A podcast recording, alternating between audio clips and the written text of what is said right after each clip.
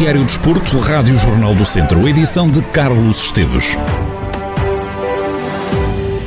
Fábio Cecílio, atleta natural de Taboaço, falou em exclusivo à Rádio Jornal do Centro. O jogador foi chamado pelo selecionador nacional para o Euro 2022. O atleta natural de Taboaço garante que a chamada à seleção das esquinas é resultado de muito trabalho. É sempre bom, é, é sempre bom para mim, é, significa que o meu trabalho está, está a ser refletido e, e que lá está, é do que depende de mim, é, é dar tudo, tudo de mim em campo para ajudar a, a nossa seleção. Questionado sobre se Portugal, pelo facto de ser campeão europeu e mundial, parte para este europeu com alguma dose de favoritismo, Fábio Cecílio respondeu assim. Nestas competições acho que não há favoritos. Uh, sabemos que que este ano, eh, apesar de nós sermos campeões europeus, vai ser um ano muito difícil, onde as equipas vão querer entrar com tudo, porque é o normal, acho que é, é o preço que se paga por ser campeão da Europa. Sabemos que, que a nossa caminhada não, não vai ser fácil, mas uh, estamos, começamos hoje os nossos trabalhos e, e, e, acho que esse é o nosso foco, é trabalhar bem para chegar a esses jogos e, e conquistar os três pontos, a vitória.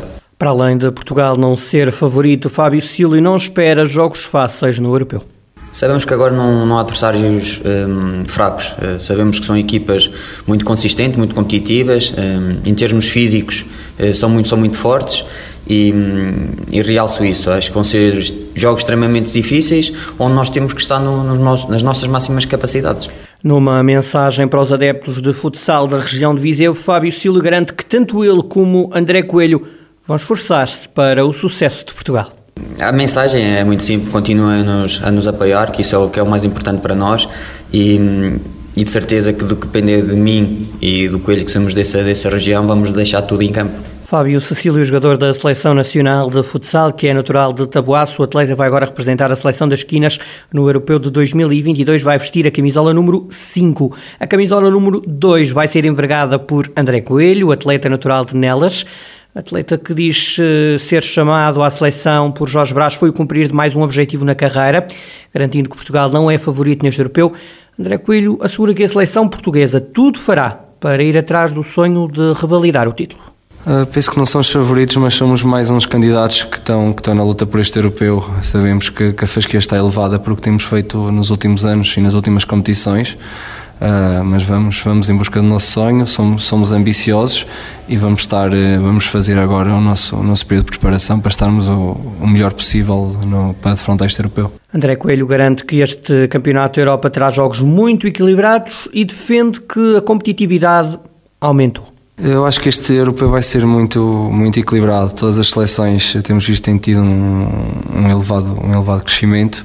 Aí, portanto, todos os jogos são, são muito complicados, a competitividade aumentou, o nível individual também. Portanto, estamos à espera de um grupo complicado, de um europeu muito difícil, mas que tudo vamos fazer para, para conseguir vencer. André Coelho, natural de Nelas, em declarações exclusivas à Rádio Jornal do Centro. Ora, estamos a menos de 24 horas da estreia de Portugal neste Europeu de 2022 em futsal. Neste jornal ouvimos Paulo Fernandes. Ele é um dos treinadores mais experientes do futsal português e vai ser quem vai comentar esta competição aos microfones da Rádio Jornal do Centro. Portugal inicia a participação no Euro com o jogo frente à Sérvia.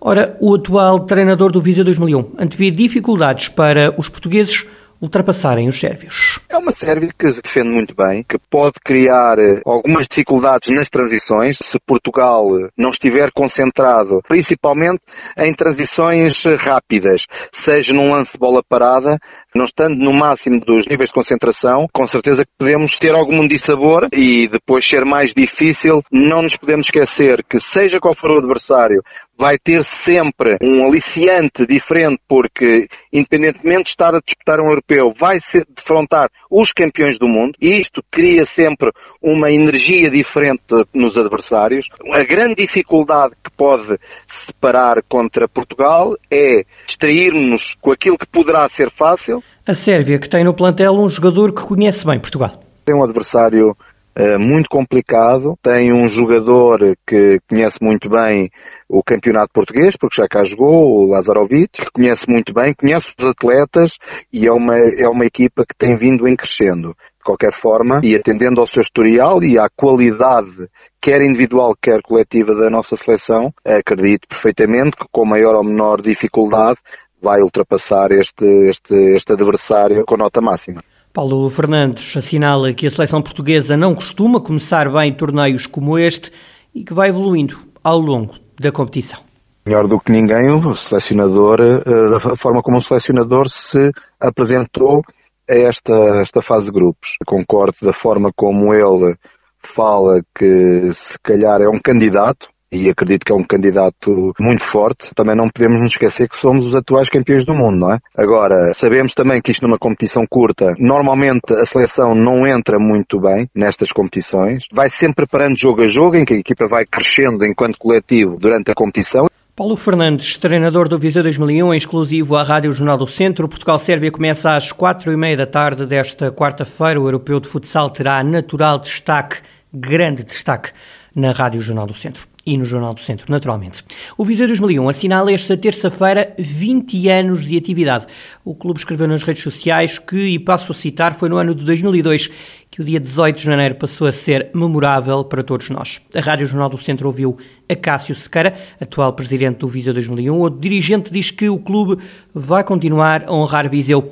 A Cássio Sequeira diz que, de entre todos os sucessos e conquistas, a mais memorável foi a subida à primeira divisão da equipa de futsal masculino? Temos algumas conquistas, efetivamente, mas a que nos alimenta mais, e não posso deixar de mencionar aqui o futsal, foi eh, a subida à primeira divisão. Portanto, isso foi o ano que mais alegria nos deu e eu acho que é toda a comunidade de vizinhança. Viseu 2001, que é o clube afiliado na Associação de Futebol de Viseu com mais atletas federados. No total são 278 atletas inscritos. Dado que deixa a Cássio Sequeira orgulhoso, o presidente do Viseu 2001 diz que os pais têm aqui um papel fundamental.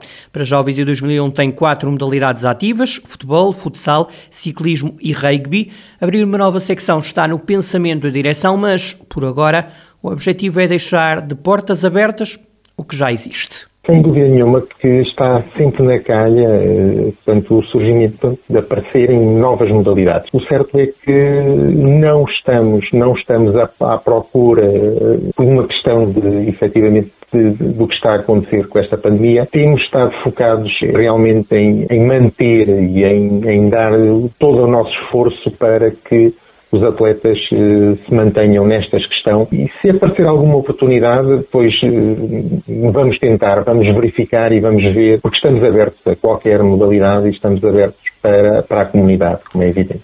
Cássio Sequeira, o presidente do Viseu 2001, o clube sopra esta terça-feira as 20 velas. São duas décadas de existência para este clube que muito tem feito já pelo desporto regional. A fechar, dizer-lhe que foi adiado o jogo entre o Mortágua e o Lamelas, a contar para a terceira jornada do apuramento campeão da Divisão de Honra da Associação de Futebol de Viseu. O Mortágua deu a conhecer o adiamento através de uma publicação nas redes sociais, referindo que o motivo é a existência de casos positivos no plantel do Lamelas. Nesta fase, o Mortágua tem todos os jogos feitos, lidera este mini campeonato, mas tem um jogo a mais relativamente a muitas equipas. O Mortágua tem 4 pontos e se deu pontos pela primeira vez no jogo em Nelas. Empatou um golo. Quanto ao Lamelas, tem 3 pontos e só fez um jogo. Quer isto dizer que o Lamelas ficará com dois jogos em atraso à passagem da terceira jornada da fase de apuramento campeão da Divisão de Honra.